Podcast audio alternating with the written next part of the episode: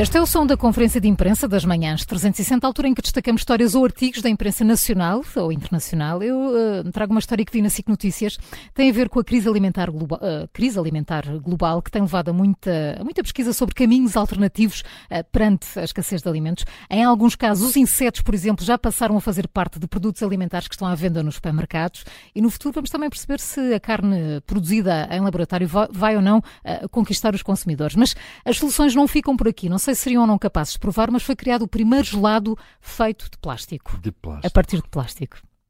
É incrível, não é? Com sabor aqui? Já te digo, hum. baunilha. A ideia partiu de uma estudante de design da Universidade de Artes de Londres, uma jovem italiana de 27 anos, que, em conjunto com investigadores da Universidade de Edimburgo, criou este Guilty Flavors, é assim que se chama.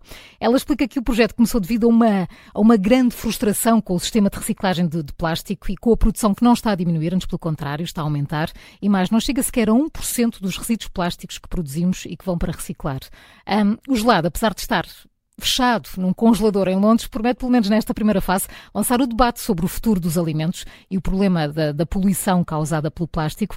Sobre este Guilty Flavors, a pergunta que se impõe é como é que a partir do plástico claro. se chega a algo uhum. comestível. O gelado contém vanilina, que é a molécula que dá sabor à baunilha. À baunilha. E que vem do mesmo plástico que encontramos nas garrafas. Os cientistas explicam que para chegar a isto Aproveita, é, muito, é muito científico. Aproveitaram o poder metabólico de bactérias e enzimas que desempenham o papel de fábricas ecológicas e que transformam o PET, um dos plásticos mais uhum. usados, na tal vanilina. Isto é muito à frente, não é? Muito à frente. É mesmo. O que é certo é que a expressão comida de plástico passa a ter um significado literal.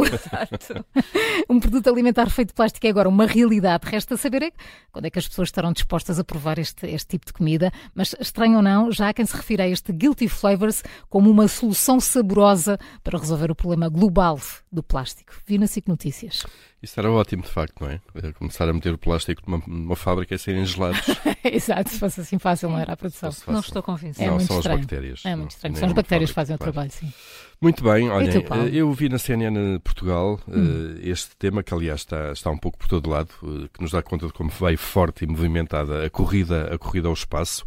A China anunciou este fim de semana mais uma missão, uma missão sua, para recolher amostras, desta vez do lado oculto da Lua. O lado oculto da Lua é uma coisa mítica, não é? De alguma é. maneira que se calhar vamos começar a saber mais alguma coisa sobre isso. O Até de canções. E Dark Side Exatamente. Já dizíamos Pink Floyd. E o, e o, e o Rui Veloso também tem qualquer coisa do género, não é? Ah, o lado lunar. O, la, o lado lunar. Eu estive ah, no planetário ontem. Olha, nem de propósito.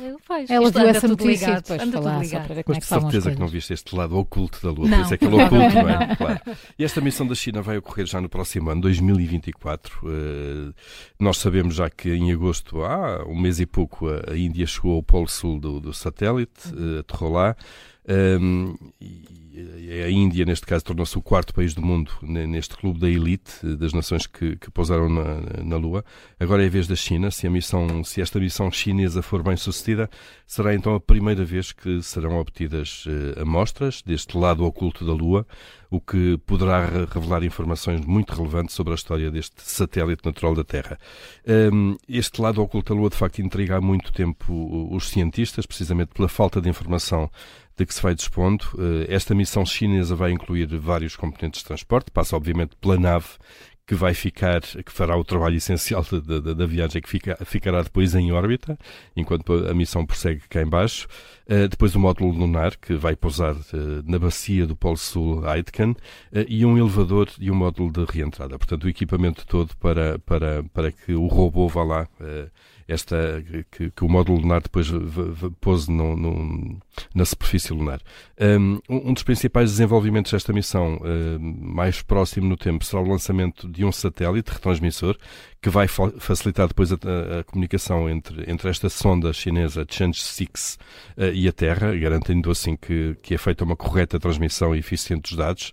E além da importância científica, a nave chinesa vai também eh, transportar uma carga internacional que inclui 10 quilos de equipamentos estrangeiros. França, Itália e a Agência Espacial Europeia vão contribuir com instrumentos científicos, por exemplo.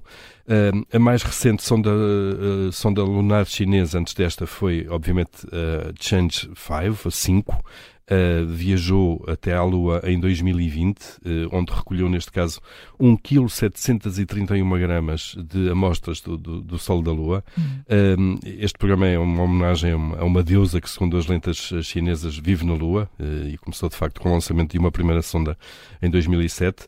Um, e no, nos últimos anos este programa espacial chinês já alcançou vários sucessos, como uh, pousar uma sonda no tal lado oculto, que foi já é de si um facto inédito, e colocar uma sonda em Marte, tornando-se do terceiro país, depois dos Estados Unidos e da antiga União Soviética, a fazê-lo também. Agora, mais do que pousar lá, mais do que ter acesso ao lado oculto, trata-se de retirar amostras, uhum. trazê-las de volta e depois vão certamente para um laboratório ser analisadas por muitos cientistas. Vamos ver o que é que isto dá. É fascinante. Traz fascinante. alguma notícia de laboratório? Acabamos não. muito nisso. É verdade. Não, assim, não, não, vocês aqui olhar para o não futuro. Não é sobre ciência? Não. Então ah, esquece, então João, esquece. Vocês, vocês olharam para o futuro e eu estou a ver. Faz aquele, do passado. movimento. Só, é aquele movimento em sentido contrário que algumas escolas estão a fazer de desaconselhar ou de proibir o telemóvel. Ah, ah, okay, o, o, público. A notícia é uma reportagem eh, de ontem, mas que quero partilhar ainda convosco, porque a Daniela Carmo, do público, foi ver como é que se está a pôr em prática esta, estas restrições aos telemóveis das escolas e passou por várias e falou com muitas pessoas, sobretudo com, com alunos. Uh, por exemplo, com o Rodrigo, do sexto ano, ele está na escola EB23 General Serpa Pinto, em Sinfães, no distrito de Viseu. Ele é o próprio que diz que tem andado mais leve, menos tenso, menos ansioso e mais focado. Diz que já se começa a esquecer do telemóvel, Bom. anda a jogar mais à bola, a correr, a conversar com, com os colegas. Não é o único.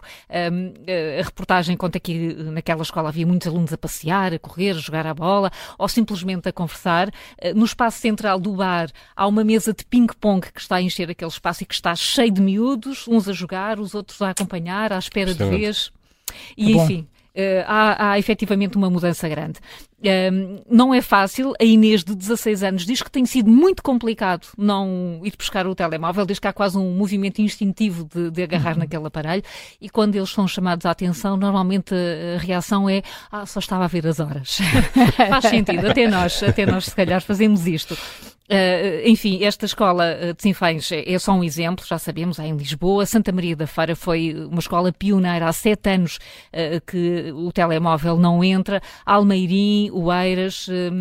Há muitos caminhos que estão a, seguir, a, ser seguidos pelas escolas quando a regra do uso do telemóvel é quebrada. Lá está, uh, em Lourosa, a primeira escola a implementar esta medida, pode, uh, isto pode chegar, o incumprimento da regra pode chegar a implicar a abertura de um processo disciplinar com suspensão por três, por três dias.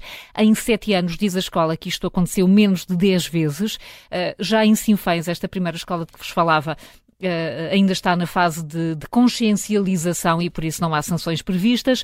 Uh, o, que, o que conta a reportagem é que são muitas as auxiliares, é o que se comenta mais. As auxiliares uh, dizem eles volta, voltaram a brincar. É uma frase que se ouve em todas as escolas que foram visitadas pelo, pelo, pelo jornal público a sensação de que voltou a, a haver uh, ruído uh, nas escolas, uh, voltou a haver barulho e conversas. Um, eu quero deixar-vos só uma história deliciosa, que é um pouco a reação dos pais. Diz que nem todos os pais têm tido também muita facilidade em lidar com o assunto de ter os filhos incontactáveis durante o período de escola. Há a história da, da Sofia, de 10 anos, uh, que está no sexto ano. Uh, no primeiro dia de aulas, ela já conhecia, uh, já conhecia as regras, deixou o telemóvel em casa e disse ao pai: o telemóvel fica aqui, mas vê se aprendes agora e fazes o mesmo com o tabaco. e ela continua: ele fuma, então se eu tenho de deixar o telemóvel, ele também tem de deixar de parar de fumar. Cooperança. Não é giro? Quem claro. diria que uma regra destas pode levar a abrir outros caminhos ah, e outras dinâmicas na família. É uma história muito gira. A reportagem é de ontem do público, mas está muito, muito a pena muito ler. Atual, ah, muito completamente, atual. completamente. É